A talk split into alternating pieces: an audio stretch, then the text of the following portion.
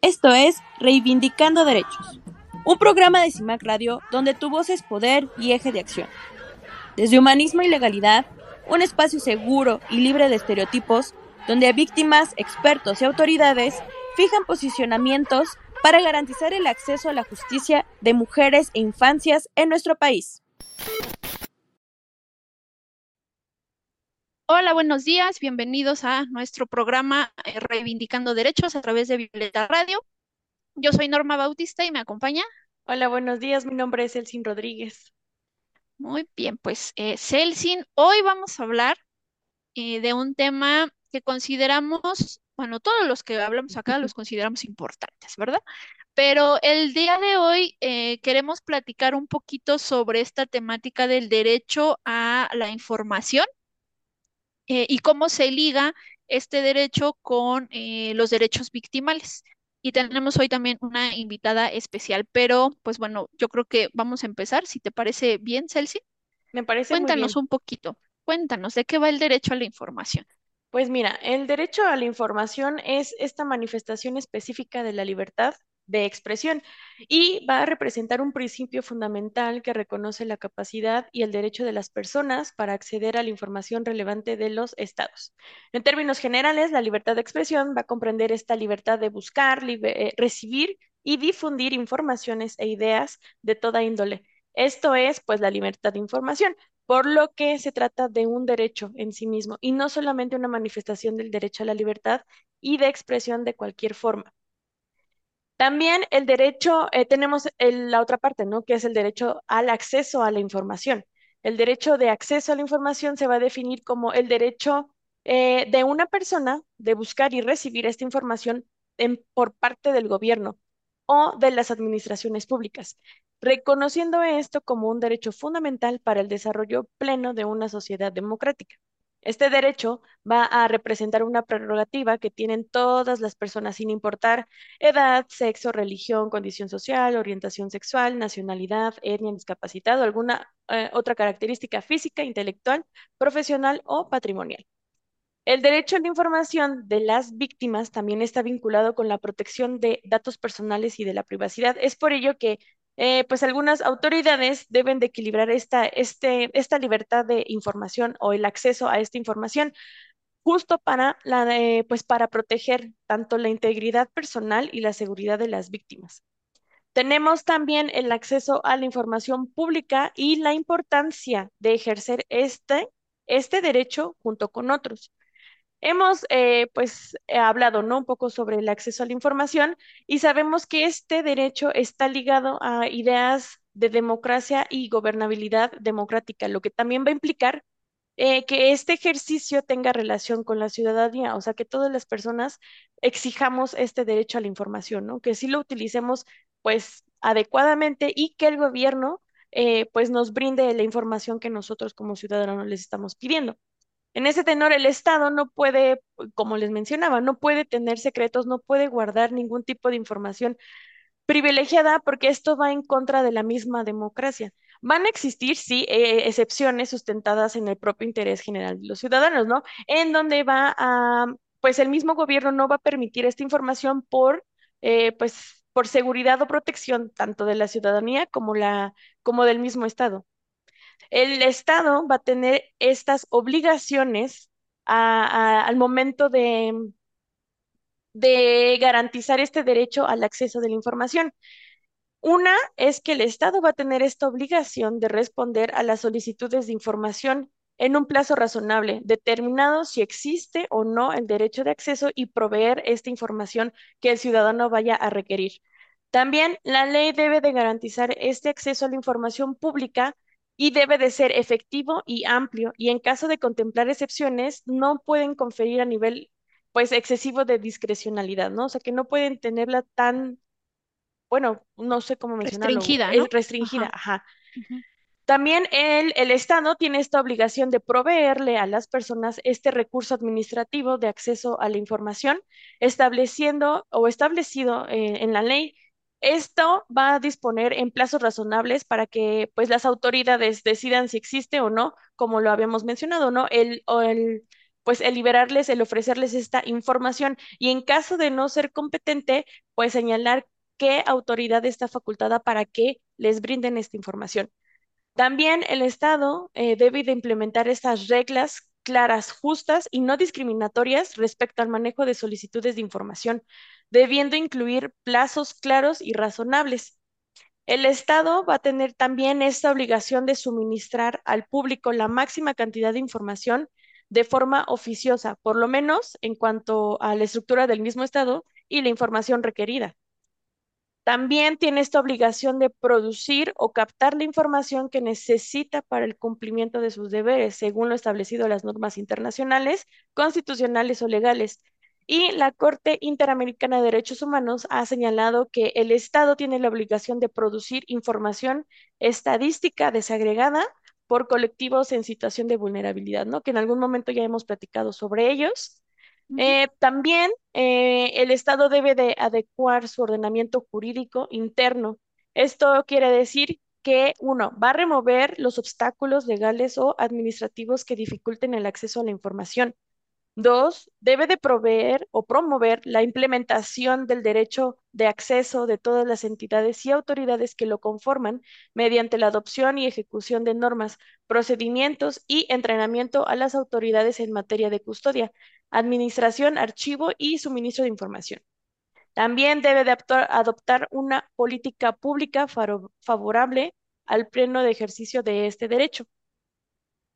También el Estado tiene la obligación de divulgar entre el público en general la existencia y los modos del ejercicio del derecho eh, al acceso a la información. Y le corresponde también al Estado conservar adecuadamente la información a la cual tienen derecho pues las personas, ¿no?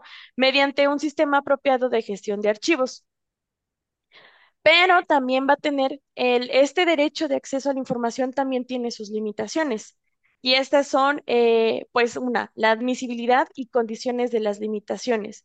El derecho de acceso a la información no es un derecho absoluto porque tiene sus restricciones que van a ser justificadas. Eh, otro es el carácter excepcional de las limitaciones. En atención al principio de la máxima divulgación, la ley va a garantizar un acceso a la información pública efectivo y amplio y bueno, ya habíamos platicado, ¿no? Que si contemplaba algunas excepciones, pues obviamente no lo va, va a restringir esta información. Eh, por otro lado, también la consagración legal de las excepciones. Estas eh, está dentro del principio 6 de la resolución del Comité Jurídico Interamericano y son las excepciones al derecho de acceso a la información deben de ser establecidas por la ley, deben de ser claras y limitadas. El objetivo legítimo bajo la Comisión Convención Americana sobre Derechos Humanos. Ajá. Eh, la Convención Americana de Derechos Humanos menciona que las leyes que establecen las limitaciones al derecho de acceso a la información bajo el control del Estado deben de responder expresamente a un objetivo permitido de la CAF. También tienen, eh, esta, una de las limitaciones es la necesidad y la proporcionalidad de las limitaciones. Estas, pues, limitaciones al derecho al acceso de la información deben de ser necesarias en una sociedad democrática para, pues, satisfacer el interés público. También deben de justificar con claridad las respuestas negativas a las peticiones del acceso a la información bajo el control del Estado. Es decir, por qué el Estado no le está, restringiendo esta información al ciudadano. Y también deben de proveer un recurso judicial para controvertir las respuestas negativas a las peticiones del acceso a la información. Esto es que cuando el recurso administrativo de acceso a la información no sea efectivo, las personas deberán contar con un recurso judicial que les va a permitir someter a decisión eh, por parte de un órgano jurisdiccional la existencia de un título jurídico que les faculte, en ese caso, concretar la información que están solicitando. Entonces, eh, bueno, son muchas, son tanto muchas obligaciones por parte del Estado para informar y otras tantas para que el mismo Estado nos limita, ¿no? Pero el limitar no significa que no me va a proveer esa información. Bien lo mencionábamos, ¿no? Si no me va a proveer la información el Estado, entonces quizá otro órgano jurisdiccional me va a proveer, pero necesito o necesita el Estado justificar por qué el mismo Estado no me está dando esa información, ¿no? Entonces, eh, no sé, ¿tienes alguna, algo más? No, no, no me ha quedado claro, me ha quedado claro y además andamos sobre los tiempos. Entonces, si te parece, vamos a hacer nuestro primer corte eh, y regresamos a seguir platicando de este derecho a la información. Muy bien, entonces regresamos a su programa Reivindicando Derechos. En CIMAC Radio queremos escucharte. Comunícate con nosotras al 55 60 60 55 71 55 60 60 55 71 y déjanos conocer tus opiniones sobre nuestra programación. CIMAC Radio, periodismo con perspectiva de género. Regresamos a este su programa Reivindicando Derechos. Estamos platicando sobre el derecho a la información. Norma, ¿nos puedes platicar eh, sobre el derecho a la información, pero relacionado ahora a las víctimas?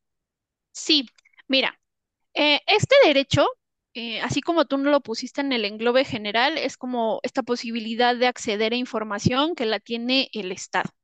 Pero cuando estamos hablando de víctimas de violaciones a derechos humanos o víctimas de comisiones de hechos delictivos, este derecho tiene una dimensión un poco diferente, sí, en relación a qué queremos saber que el Estado tiene, pero también está muy ligado con lo que en su momento ya platicamos con, en otro programa, el derecho a la verdad. Cuando hablamos de la verdad es que queremos saber qué pasó en los casos que estamos diligenciando, queremos que se investigue de manera adecuada, queremos que se enjuicie y también queremos sanciones para los responsables. Pero pues todo esto tiene que ver, o el derecho a la verdad que se liga con el derecho a la información, tiene que ver también con una cuestión de, contrapesos a la impunidad, pero también para evidenciar la opacidad del Estado o del abuso, ¿no? También del propio Estado. Cuando estamos hablando, y tú, tú bien lo mencionabas, en un Estado democrático de derecho, saber qué está haciendo el Estado es muy importante y más cuando está vinculado con violaciones o comisiones delictivas, violaciones a derechos humanos o comisiones delictivas. Entonces, cuando hablamos de verdad, justicia y reparación, que es lo que hemos estado mencionando constantemente en el programa, también tiene que ver con cuestiones de eh, garantías de no repetición, porque en la medida en que informemos, pues sabemos cómo se va avanzando, podemos corregir y demás. Entonces, sí hay, hay objetivos eh, intermedios o a mediano plazo en relación a estos conceptos que tienen que ver con ofrecer este reconocimiento a las víctimas y fomentar su confianza pero también hay objetivos finales, ¿no? Como contribuir a la reconciliación, a reforzar el Estado de Derecho. Entonces, no nada más es un derecho así como perdido de las víctimas, ¿no? La realidad es que si lo jalamos también a los propios ordenamientos que tenemos en el país en cuanto a protección de derechos de víctimas, nos vamos a dar cuenta que, por ejemplo, en la Ley General de Víctimas, en su artículo eh, eh, séptimo, aunque también lo desglosan en otros artículos, nos dice que uno de los derechos de las víctimas es precisamente esta cuestión de saber qué pasó, el derecho a la verdad, en donde la, autoridad tiene la obligación de informar sobre diferentes eh, elementos, ¿no? Pues un poco saber eh, de qué va la, la investigación, porque también necesitamos que esa información que le pasemos a la víctima, ¿no? Sea clara, sea precisa, sea accesible, y más cuando esta información les va a servir para poder hacer valer sus derechos. ¿A qué vamos? Si de pronto nosotros no le informamos a una víctima que puede, no sé, impugnar una decisión de la autoridad, si no le cubrimos toda, toda esa parte de la, de la investigación, ¿no? De lo que está pasando, pues entonces, ¿cómo va, va a ubicar esas falencias que pudiera tener la autoridad? Entonces, se habla de este derecho eh, para que puedan tener también acceso tanto a procedimientos, tanto a mecanismos, como a diferentes medidas que las propias leyes nos otorgan, ¿no? Eh, además, también este, este derecho está ligado a solicitar, acceder, recibir y de forma clara y precisa toda la información oficial que pues sirva para poder hacer valer estos derechos. Y esta es una de también de las eh, puntualizaciones que tendríamos que hacer respecto a que sea clara y precisa. Porque en muchas ocasiones las víctimas es la primera vez que se enfrentan a una autoridad ministerial, ¿no? Y si de pronto luego nosotros llegamos y la jurisprudencia dice, ¿no? sí, pero ellos no entienden estos conceptos, no están obligados a entenderlos. Ya algunas víctimas a partir del empoderamiento que van haciendo van reconociendo términos jurídicos, pero la realidad es que también tenemos que bajar el lenguaje para poder explicarles a las víctimas, porque los técnicos somos nosotros como autoridad, ¿no? No las víctimas. Entonces la, víctima no tiene la obligación de entendernos. Yo tengo la obligación de ser clara eh, y poder eh, bajar como esa información eh, desde esa noción, ¿no? Además, porque también cuando hablamos de los procesos, no nada más es dar entrada al expediente y ya no, también hay que explicar de qué va el procedimiento que vamos a llevar, ya sea judicial, ya sea administrativo, también este, este derecho nos ayuda a que las víctimas, como, como te platicaba, puedan tomar decisiones informadas sobre cómo acceder a la justicia o incluso hasta los mecanismos alternativos. Si tomamos en consideración que hoy las víctimas son un, eh, un sujeto más dentro de todo el caminito del acceso a la justicia, pues sin lugar a dudas la participación activa de ellas en la búsqueda de la verdad eh, no se puede entender sin el derecho a la información. Y cuando también de pronto revisamos eh, cómo ha sido reconocido este derecho a través de esta ley general, eh, tenemos, por ejemplo, que nos menciona, ¿no? las, las, víctimas tienen este derecho a ser informadas de manera clara, precisa y accesible de sus derechos por el Ministerio Público o la primera autoridad que tenga contacto o que conozca del hecho delictivo tan pronto como este ocurra, y acá también lo ligan con otras obligaciones eh, del Estado, ¿no? Que nos dice que el Ministerio Público deberá comunicar a la víctima los derechos que le reconoce la Constitución, los tratados internacionales y eh, pues todo lo que esté a su favor. Y que todo esto deberá de dejarse constancia en la carpeta de la investigación con, con, total independencia, perdón, de que exista o no un probable responsable de los hechos. Es decir, la autoridad sí tiene que documentar que le ha pasado la información y que se ha, sido entendida. Hay algunos ordenamientos que incluso piden que, la autoridad verifique que entendió eh, el procedimiento o que entendió la explicación que le han dado las víctimas.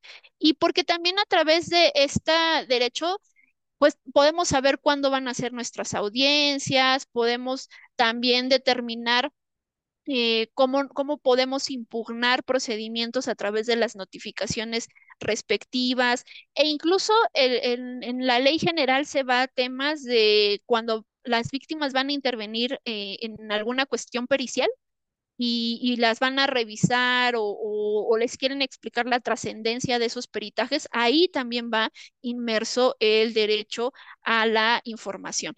Y esto, estamos hablando de la Ley General de Víctimas, pero también esto va a tener un, em, una mención específica en nuestra Constitución, que de ahí pues, lo podemos jalar también a partir de, de manera indirecta con el artículo primero constitucional, pero en el artículo 20, en el apartado A, cuando nos habla del objeto del proceso penal y que habla sobre el esclarecimiento de los hechos, pues precisamente justo cómo vamos a, a caminar, ¿no? En ese, en esa vía si no le informamos a las personas que van a intervenir sobre el mismo eh, todo lo conducente. Pero en específico, en el apartado C del mismo artículo 20, establece que la víctima deberá de ser informado de sus derechos que se establecen en la Constitución y cuando así lo solicite que sea informado del desarrollo del procedimiento penal para que pueda tener esta pueda tener esta opción de impugnar las determinaciones de la autoridad, ¿no? En diferentes rubros, ¿no? Ejercicios, reservas, etcétera. Y luego eso también nos trae a colación el Código Nacional de Procedimientos Penales, en donde ha reconocido el derecho a la información como una garantía e incluso se incorpora dentro del apartado de los derechos en el procedimiento. Entonces, en el artículo 18 nos dice que todas las autoridades que intervengan en los actos iniciales del procedimiento deberán velar porque eh, tanto el imputado como la víctima o ofendido conozcan los derechos que le reconocen en ese momento procedimental la Constitución, los tratados, las leyes y todas las leyes que de ahí emanen, ¿no? Es decir, sí nos está hablando que hay una obligación del Estado y que todavía eso se refuerza aún más cuando en el artículo 109 reconoce el derecho a la información y nos establece diferentes fracciones, ¿no? Ah, ¿De qué va este derecho a la información a partir de este código 109? A que sea informado de los derechos a su favor que le reconoce la Constitución, como lo he mencionado, a contar con información sobre los derechos que en su beneficio existan eh, esto sin discriminación, evidentemente, y también eh, se liga con estas cuestiones de la atención médica y demás, que eso también es informar, ¿no? A ver, tienes derecho a esto, esto, esto, no nada más recitarles. A veces lo que hacen en los ministerios públicos es copiar y pegar los artículos en específicos, léalo y ya, ya con eso pretendo eh, configurar que he acreditado eh, esta obligación de informarles y por ahí no va, ¿no?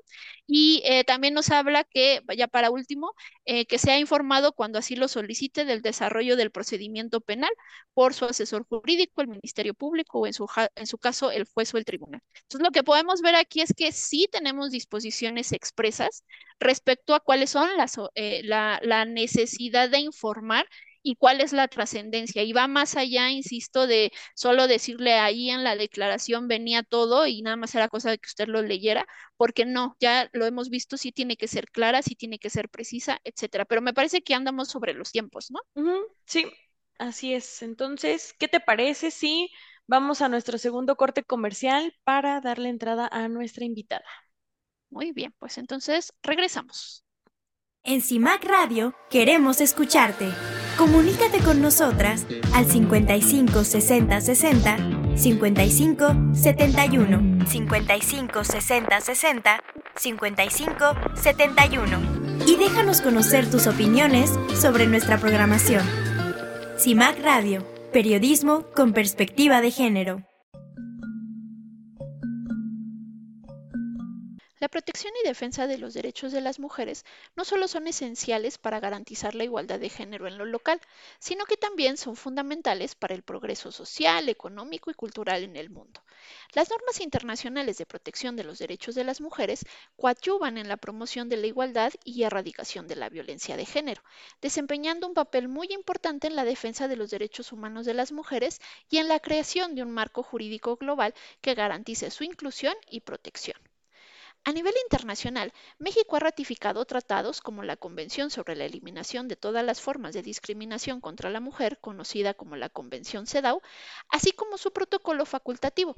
También la Convención Interamericana para Prevenir, Sancionar y Erradicar la Violencia contra la Mujer, reconocida como Convención Belém do Pará y ha participado en la plataforma de acción de Beijing, comprometiéndose a adoptar medidas para asegurar la igualdad de derechos entre mujeres y hombres.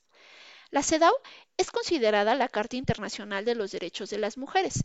Tiene como objetivo prevenir, sancionar y erradicar la violencia contra las mujeres y reconoce que la discriminación contra este colectivo no se limita a un ámbito específico, por lo que aborda cuestiones tanto en el ámbito público como en el privado. Algunos de los temas específicos que aborda son la violencia de género, el tráfico de mujeres, la participación en la toma de decisiones, la igualdad en el ámbito laboral, la educación y la atención de la salud. Un comité supervisa la implementación de la Convención en los Estados parte, quienes presentan informes periódicos sobre las medidas adoptadas para cumplir con sus obligaciones. La CEDAW ha sido fundamental para impulsar cambios legislativos y políticos en muchos países en favor de los derechos de las mujeres y establece estándares para la igualdad de género, instando a los estados a modificar leyes y prácticas discriminatorias, adoptar políticas y programas para promover la igualdad de género y eliminar estereotipos y prejuicios basados en el género. Aunque ha sido ratificada por un gran número de países, la plena implementación y cumplimiento de sus disposiciones a menudo requiere esfuerzos continuos y acciones a nivel nacional e internacional. Por su parte, la Convención Interamericana para Prevenir, Sancionar y Erradicar la Violencia contra la Mujer es un instrumento que ha sido una pieza clave en el impulso de políticas y legislaciones para abordar la violencia de género en la región de las Américas, pues establece medidas para prevenir la violencia, investigar y sancionar dichos actos y brindar apoyo a las víctimas. Algunos de sus puntos relevantes incluyen definición de tipos de violencia contra la mujer, así como formas de control y patrones culturales que perpetúan la violencia, Establece obligaciones para los países signatarios en áreas como la prevención, investigación y sanción de actos de violencia. También subraya la necesidad de reformar leyes y prácticas que perpetúan la violencia en sede interna. Reconoce el derecho de las mujeres a acceder a la justicia y recibir protección efectiva contra la violencia. Aborda la importancia de eliminar estereotipos de género y promover la educación en igualdad. Destaca la importancia de la participación activa de la sociedad civil en la prevención y erradicación de la violencia contra la mujer. Finalmente, la Plataforma de Acción de Beijing es un documento adoptado en la Cuarta Conferencia Mundial sobre la Mujer, celebrada en Beijing, China, en 1995. Esta conferencia fue organizada por la ONU y reunió a representantes de gobiernos, organizaciones no gubernamentales y la sociedad civil de todo el mundo. Sin ser un tratado, fija como objetivo principal el abordar cuestiones relacionadas con la igualdad de género y el empoderamiento de las mujeres a nivel global. Regresamos a este su programa Reivindicando Derechos. Estamos hablando sobre el derecho a la información. El día de hoy tenemos a una invitada muy especial, Norma. Sí, eh, pues hoy tenemos a la señora María Antonia Márquez Hernández. Ella es bordadora artesana de 62 años, ama de casa y luchadora de, de la justicia. Señora María Antonia, muchas gracias por estar con nosotras. Al contrario, licenciada, Muchas gracias a ustedes por la invitación. Pues cuéntenos, ¿cómo inició primero su, lucha eh, por la justicia? Y, le vamos, le queremos hacer unas preguntas en relación al derecho a la información. Cuéntenos. por desgracia, empecé mi lucha desde que asesinaron a mi hija, eh, Nadia Muciño, el 12 de febrero del 2004, hace casi 20 años. Desgraciadamente eso me orilló a pues empezar a buscar justicia para mi hija Nadia. Gracias, señora. Em, ¿cómo describiría su experiencia al intentar obtener información durante este proceso que se llevó eh, en, cuanto a la investigación y que todavía se sigue llevando en cuanto a la investigación de primero la desaparición de, de Nadia? Bueno, fue una información nula porque desde que Nadia la desaparece su pareja, el, el, 13 de junio del 2003, eh, ella, él la desaparece, le da una paliza tremenda que le fractura varias costillas y la lleva a encerrar a un, lugar deshabitado. Y él finge no saber nada y pues bueno, ya interponemos la denuncia por desaparición que se tenía, no se inició desde el momento de la desaparición de Nadia, tenían que pasar las 72 horas para poder levantar la denuncia. Así lo hicimos, levantó la denuncia y pues a buscarla, más que nada la familia, porque por pues, las autoridades no hubo realmente ninguna búsqueda. De hecho, este Bernardo, la pareja de mi hija, estaba acompañando a buscar. Así es, después de dos semanas, este, alguien nos informa que pues Bernardo, ellos sabían que Bernardo sabía dónde estaba, nadie que le dijéramos que, que dónde estaba y que qué le había pasado.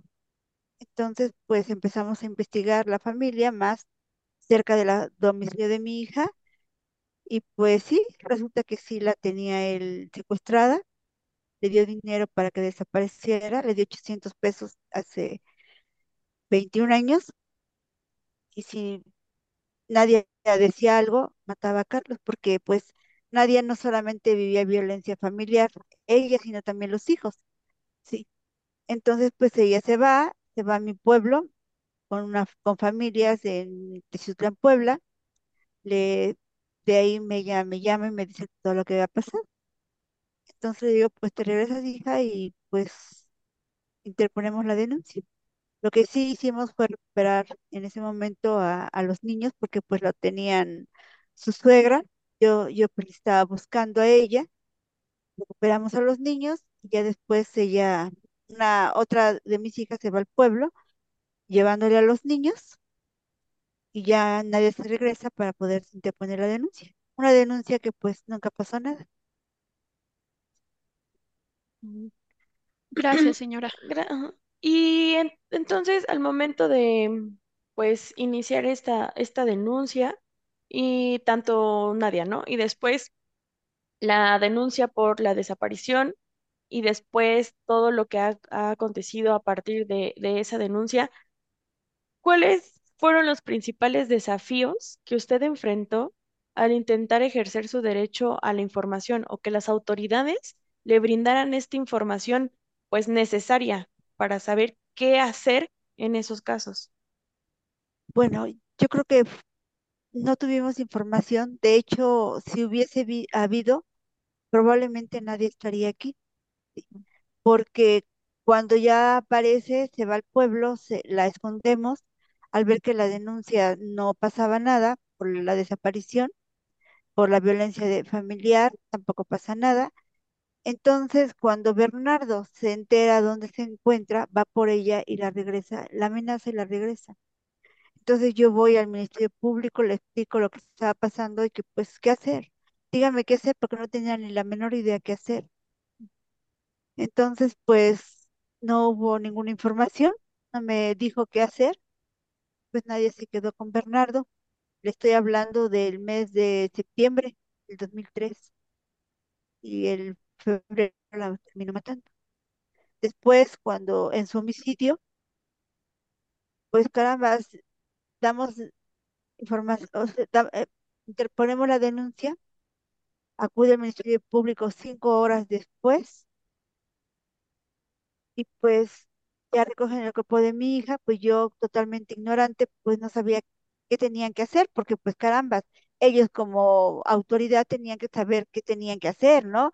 Este, recabar, este, al menos cerrar el lugar de los hechos, no permitir la entrada de otras personas, recoger este elementos de prueba sumamente importantes recoger el cuerpo de mi hija, pero con todos los elementos de prueba que tenía en su cuerpo, y todo eso se perdió.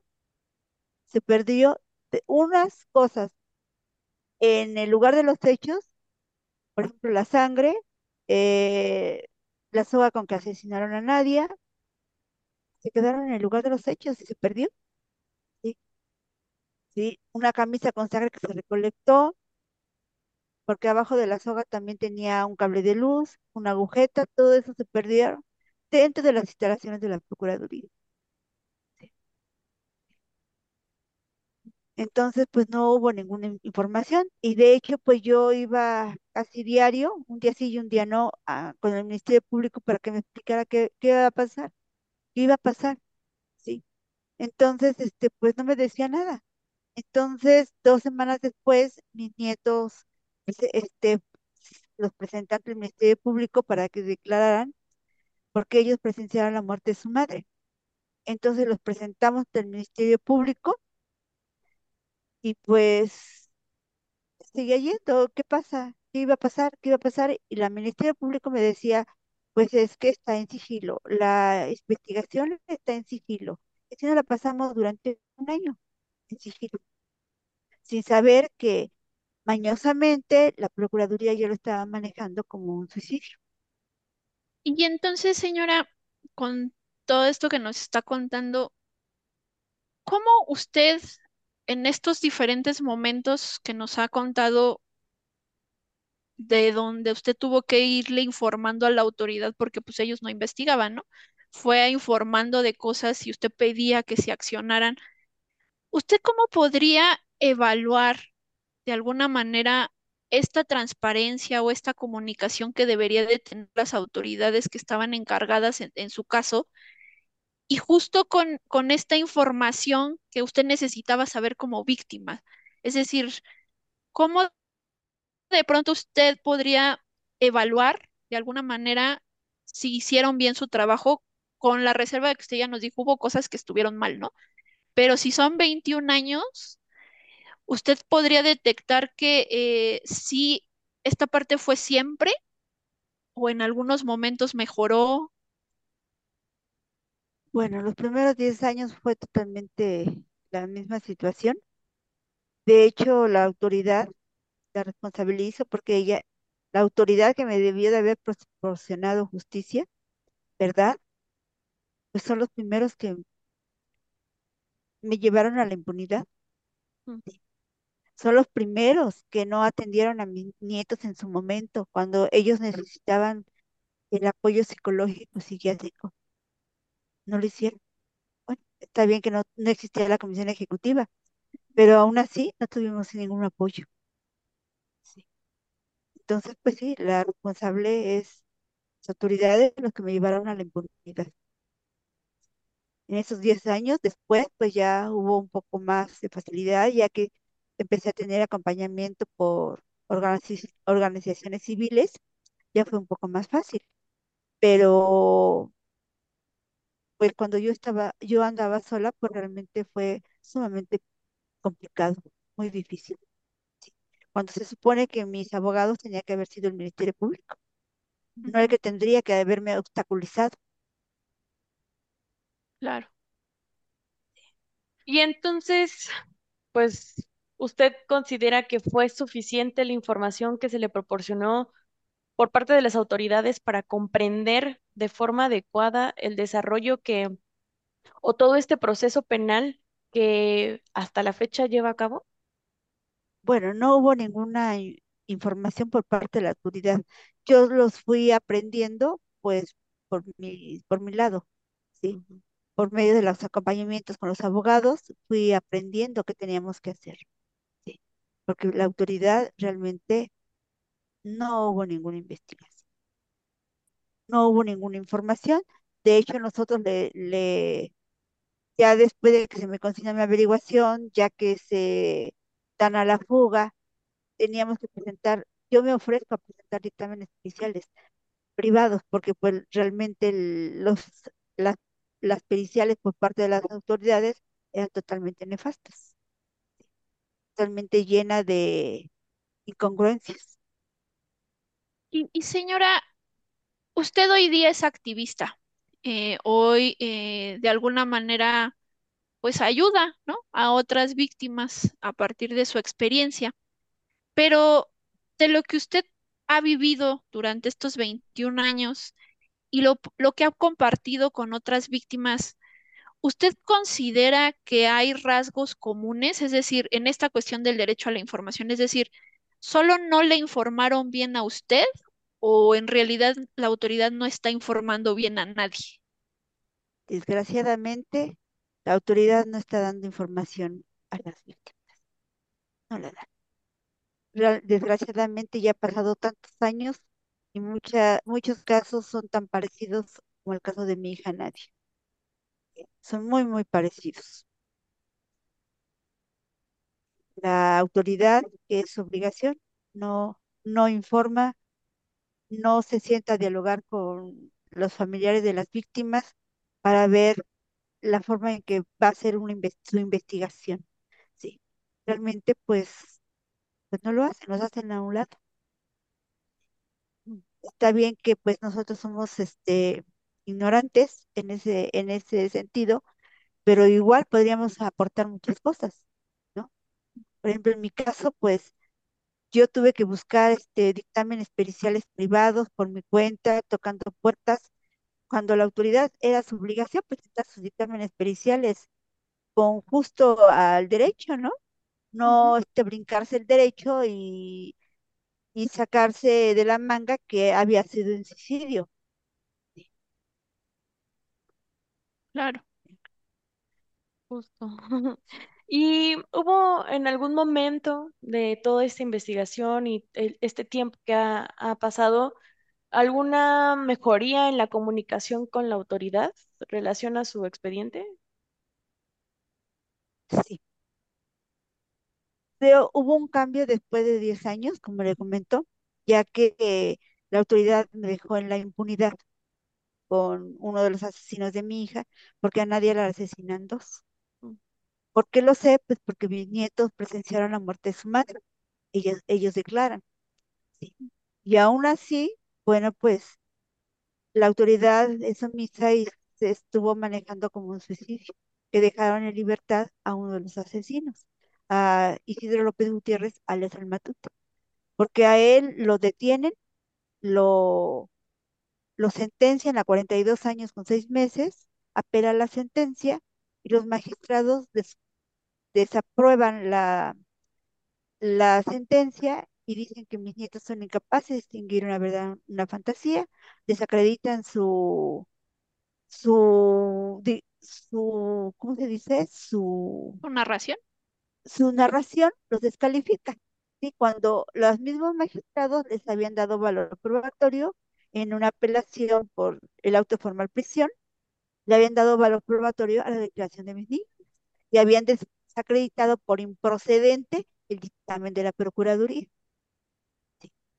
porque realmente el dictamen de la Procuraduría fue fantasioso, ese sí fue fantasioso, porque el, el perito dictamina que nadie había vi- habido violencia familiar y la sangre que se encontró en el lavadero, las mujeres por la menstruación, nos deprimimos y si nadie hubiera querido salvaguardar su vida, tenía que haberse, se habría puesto de pie, pero no quiso. Ese fue el dictamen de la Procuraduría. Lamentable, ¿no? Sí, Y es una señora, grosería, claro, por supuesto. Sí. Señora, ¿cuál consideraría ya hoy con, con esto que usted pues se ha documentado, que usted ahora ya pues es, es más fácil para usted, relativamente más fácil pues ubicar las falencias, porque ya os lleva usted 21 años viendo lo mal que se investiga. Pero, ¿cuál creería usted que son los desafíos que hoy tenemos en cuanto al derecho a la información para las víctimas? Es decir, eh, ¿qué pendientes hay? ¿Qué tendríamos que ajustar? Ya no terminé de comentar que se me ha hecho más fácil tener eh, el acceso con las autoridades, fue por la queja que interpusimos en la Comisión Interamericana de los Derechos Humanos y que ya tuvimos nuestra audiencia el 27 de octubre del 2021 y esperamos pues llegar a la corte. Ese es el, ese es el deseo más grande que tiene la familia Muciño, ¿no? Eso nos ha este, facilitado tener más, más este pues más cercanía con las autoridades. ¿Qué se podría cambiar? Yo pienso que tiene que haber una sanción a servidores públicos, pero una sanción real que los obligue a cumplir con su trabajo, que es de darles la información y llevarse de la mano con, con los familiares de las víctimas para poder llegar a encontrar la justicia y la verdad. Porque pues, realmente ya se les ha capacitado, han tenido capacitaciones, han tenido pues se han abierto las estancias como Portavioleta, eh, todo lo que usted quiera, pero sigue pasando lo mismo. Entonces, ¿de qué sirve? ¿De qué sirve que hayan tenido ya estas capacitaciones y siguen cometiendo los mismos errores? Yo creo que debe de haber una sanción, pero una sanción real, ¿no? Claro. Así es. Y entonces usted como pues víctima de violación a los derechos humanos, ¿qué recomendaciones daría para fortalecer pues el ejercicio al derecho a la información? Es decir, que em, otras personas que también son víctimas de violación a derechos humanos puedan pues ejercer y exigir este derecho hacia con las autoridades mexicanas. Bueno, ahorita yo creo que ya es un poco más fácil porque ya existe la comisión ejecutiva, ¿no? Y ya tienen el acompañamiento de, de los abogados. Pero aún así, yo creo que ya sea que se difunda en medios de comunicación o los ministerios públicos, que sepan la, las familiares de víctimas que tienen cuáles son sus derechos, ¿sí? sus derechos a la información real. Ujú. Yo creo, o bien en medios de comunicación, no lo sé, pero yo creo que por medio de esa forma podría ser más fácil, ¿sí? Que la, que las familiares de víctimas sepamos nuestros derechos, sepamos que tenemos el derecho de exigir a la autoridad información. Ok. Pues muchísimas gracias, señora. Estamos sobre los tiempos de, de este bloque. Si nos permite, vamos a hacer una pequeña pausa y eh, regresamos para continuar platicando con usted sobre el derecho a la información. ¿Te parece bien, licenciada. Me parece Claro muy sí, bien. gracias. Muy Entonces bien, pues regresamos al programa Reivindicando Derechos. Los derechos de las mujeres son fundamentales para la construcción de sociedades más justas, igualitarias y garantes de la dignidad humana.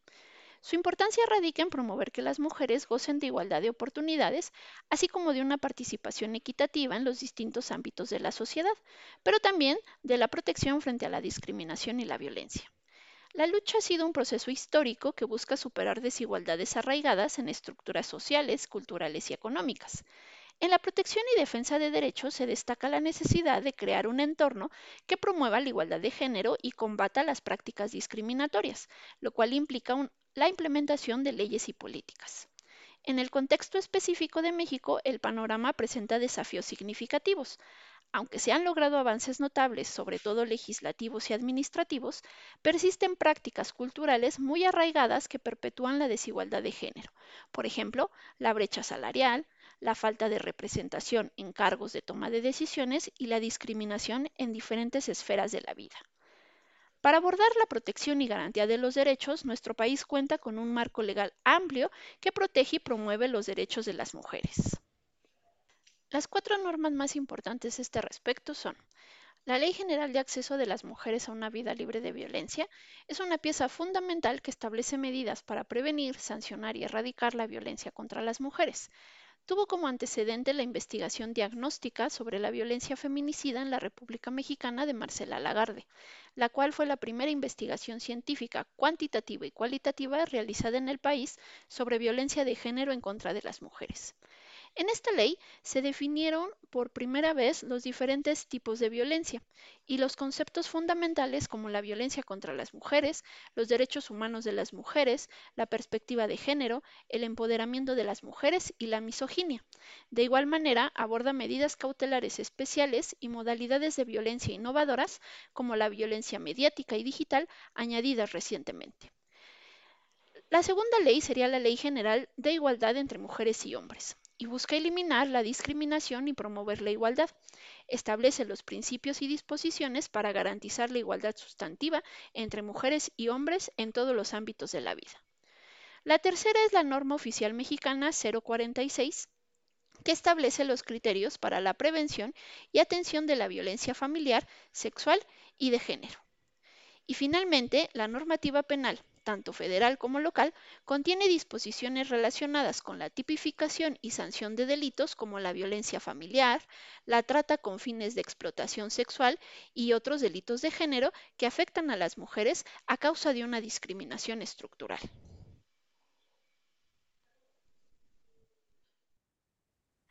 Regresamos a este su programa Reivindicando Derechos. Estamos platicando sobre el derecho a la información con la señora María. Norma, ¿tienes otra pregunta para la señora? Sí, eh, pues nuestra última pregunta, eh, señora eh, María. un poquito ya nos adelantó que usted ya está perfilándose hacia el ámbito internacional, pero ¿hacia dónde miran hoy usted a 21 años del feminicidio de su hija?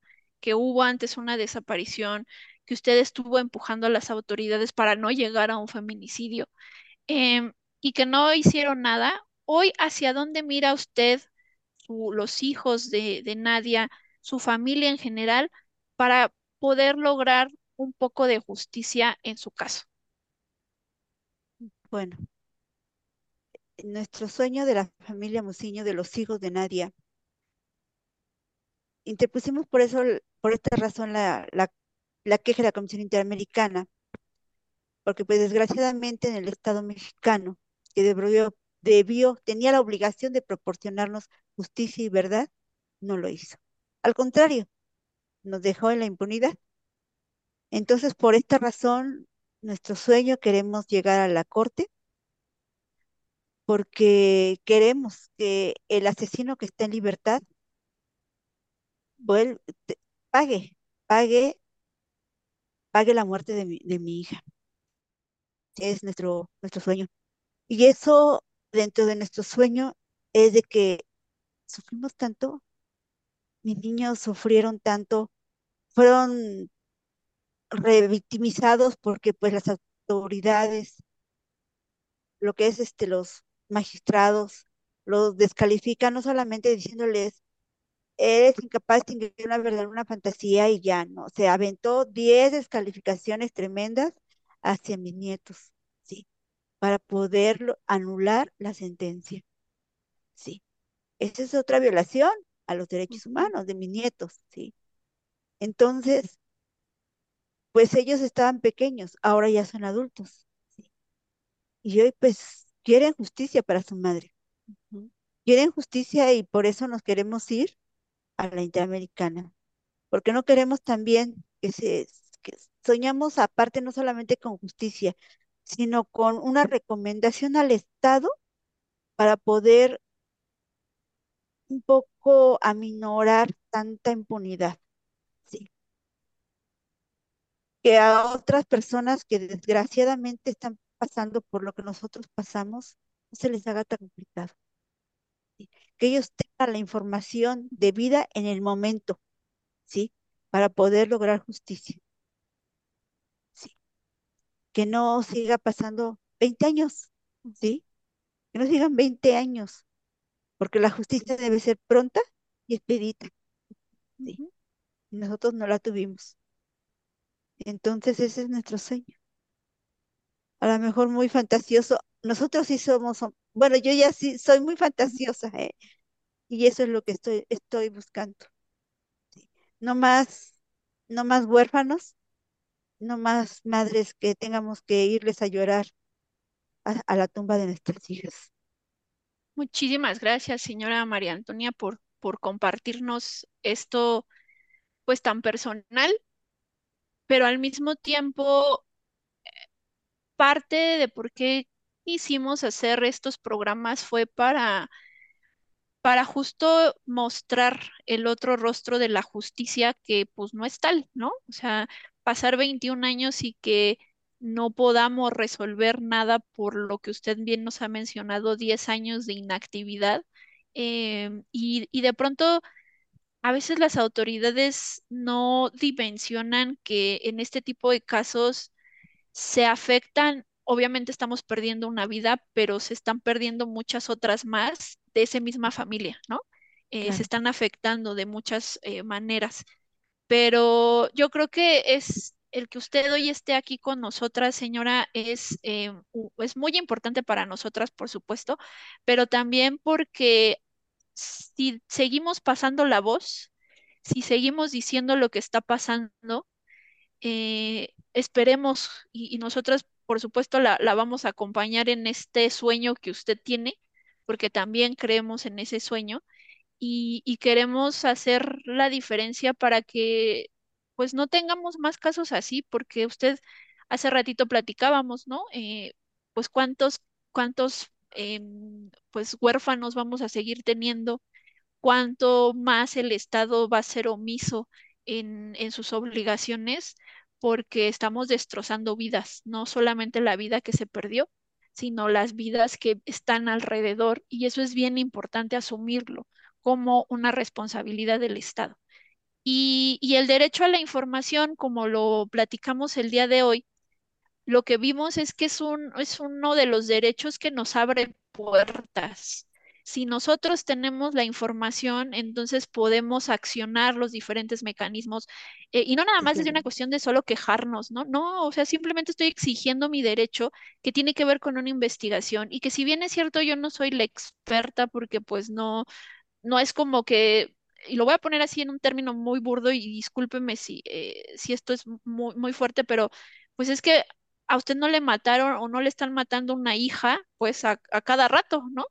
Sino de alguna manera eh, sí le están afectando diario, pues, pero es que no es que usted supiera qué procedimiento hubiera o tenía que haber, la autoridad era la que le tenía que informar porque ellos sí todos los días están viendo estos casos, ¿no? Entonces era la, importancia de que usted tuviera esa información para que las decisiones que usted tomara fueran informadas y, y pudiera también usted em, pues moverse más, que de por sí ya usted ya lo hizo, ¿no? Y aún así la autoridad no respondió.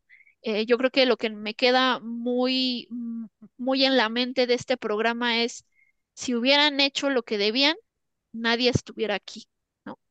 Sí. Y yo creo que eso le tiene que retumbar al Estado, ahora que ya se va a ir al ámbito internacional, le tiene que Así es. retumbar al De Estado hecho, de que no pues se puede, ¿no? yo creo, sí, de que desde el 2004 tratados internacionales existían, tratados internacionales que, que firmaron las autoridades. ¿Cómo carambas no van a saberlas, no van a conocerlas? Yo creo que deberían, ¿no? Entonces, ¿cómo es posible que puedan decir que pues no existía la comisi- la comisión ejecutiva, no se había acreditado el feminicidio?